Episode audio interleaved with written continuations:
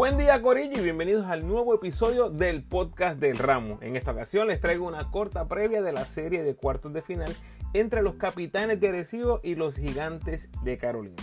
Ya ustedes saben cómo es, estadísticas, datos curiosos, observaciones que solo escucharás en este podcast y mi predicción. Recuerda seguirme en tu red social favorita, Instagram, Facebook y Twitter como El Ramo Opina. Por favor, dale like al post, compártelo, comenta y suscríbete a mi podcast en tu plataforma favorita. Además, me puedes enviar tus preguntas o sugerencias a elramoopina.gmail.com o en cualquiera de mis redes sociales. Una vez escuchas el podcast, déjame saber tus impresiones de mi análisis y cómo tienes terminando esta serie. Puedes apoyar al ramo convirtiéndote en patrocinador del podcast y lo puedes hacer a través de Anchor con 10, 5 o 1 dólar al mes. Agradecido por tu sintonía. Que disfrutes.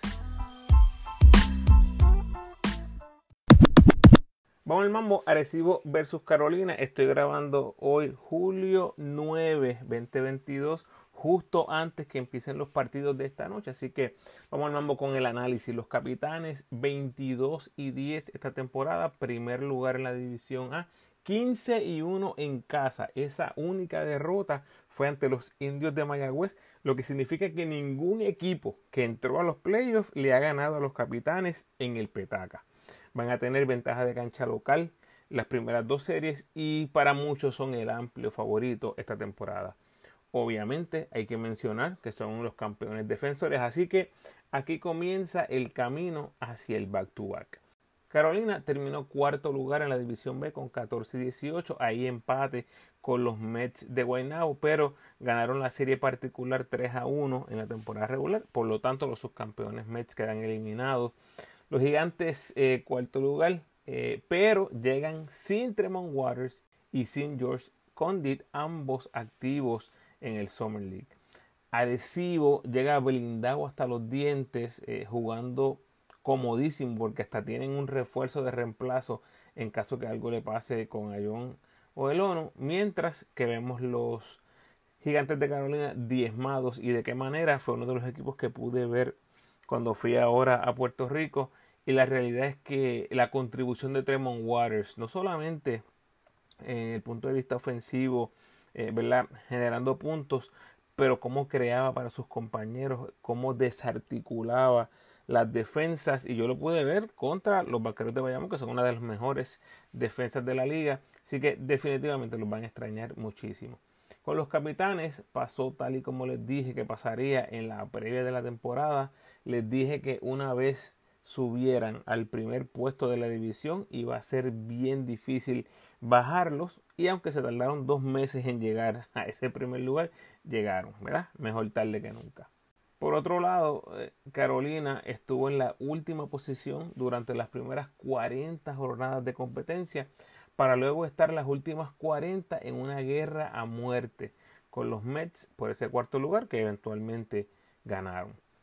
Arecibo y Carolina dividieron en la temporada regular, cada uno ganó en casa, así que terminaron con récord de 1 y 1, ¿verdad? Para aquellos que les gusta tener ese detallito de la temporada regular.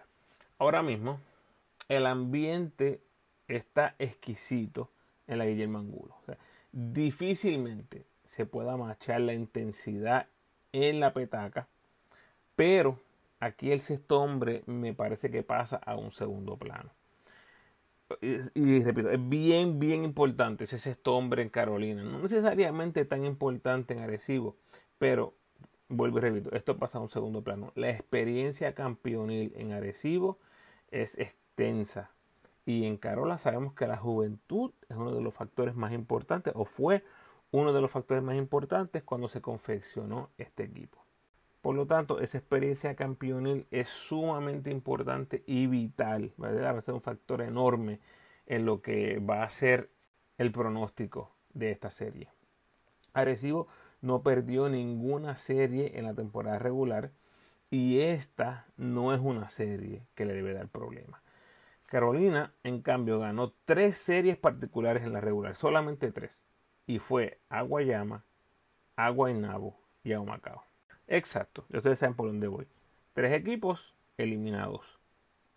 ¿Cómo llegan ahora? Arecibo cerró la temporada regular con ocho triunfos al hilo, mientras que Carolina está en uno de sus mejores momentos con tres triunfos al hilo y cinco ganados en los últimos siete desafíos con una atmósfera eléctrica en el Guillermo Angulo. Las cuatro victorias de Carolina en la calle este año fueron contra Guaynabo, Guayama, Guaynabo y Humacao. Vuelvo y repito, se repite la historia, ¿verdad? Equipos eliminados. Por lo tanto, los gigantes de Carolina, al sol de hoy que estoy grabando, no tienen ni una sola victoria de calidad en la carretera. Así que es bien difícil verlos ganando en el petaca contra los campeones defensores y que han tenido un récord espectacular jugando en casa. Repito, Arecibo apenas perdió un juego en casa y tiene además uno de los mejores récords en la calle. Por lo tanto, es bien difícil ver una victoria de Carolina en el Petaca y no es tan difícil ver que Arecibo le pueda sacar uno o dos jueguitos a los gigantes en el Guillermo Angulo. Los jugadores en cancha. Tienes a Sheldon Mack, un anotador prolífero, eh, campeón anotador en el BCN, pero Arecibo tiene demasiado para tirarle este refuerzo. Tienes a Víctor Liz, Jonathan Rodríguez, David Huerta, Joven Villega, Raymond Cintrón. O sea, la va a tener bien difícil Sheldon Mack.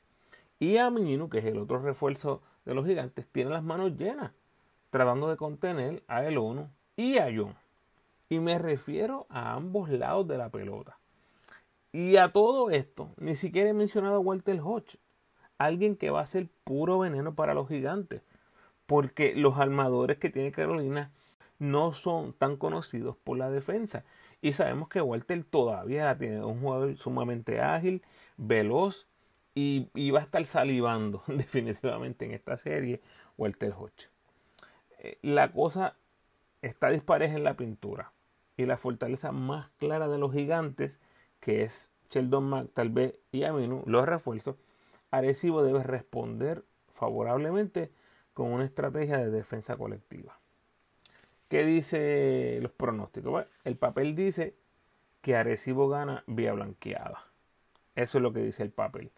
En Carola yo sé que sueñan con llevar a los campeones a un máximo de 7 juegos, ¿verdad? Si Carolina logra defender su casa. Pero con un equipo diezmado por la ausencia de Condit y Waters, es muy difícil verlos ganando esta serie. Eh, Carlos González tratará hasta lo imposible, pero la verdad es que no va a ser nada fácil para los gigantes sacar esta serie. Algo bien curioso aquí, claro que menciona Carlos González, es que Pachi y Carlos, los dos coaches en esta serie, tienen cinco de los últimos ocho campeonatos. Y cuando leo pronóstico, tengo que ser 100% franco. Aún con Waters y Condit en uniforme, Arecibo sería el favorito en mi libreta. No creo que se acaben cuatro juegos, así que les voy a dar un jueguito a los gigantes en la vida del Mangulo y me voy con Arecibo en 5.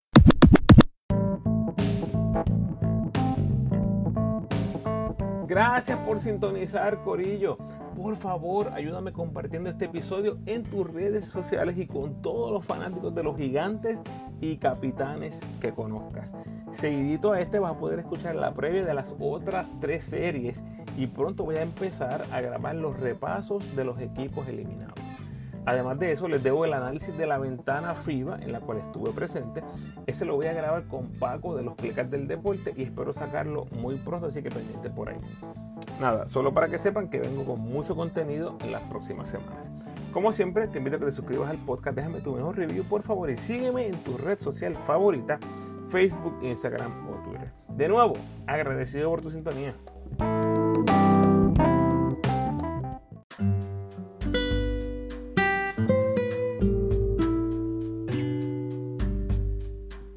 El pensamiento de hoy.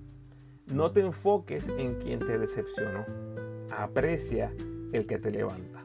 Bendiciones.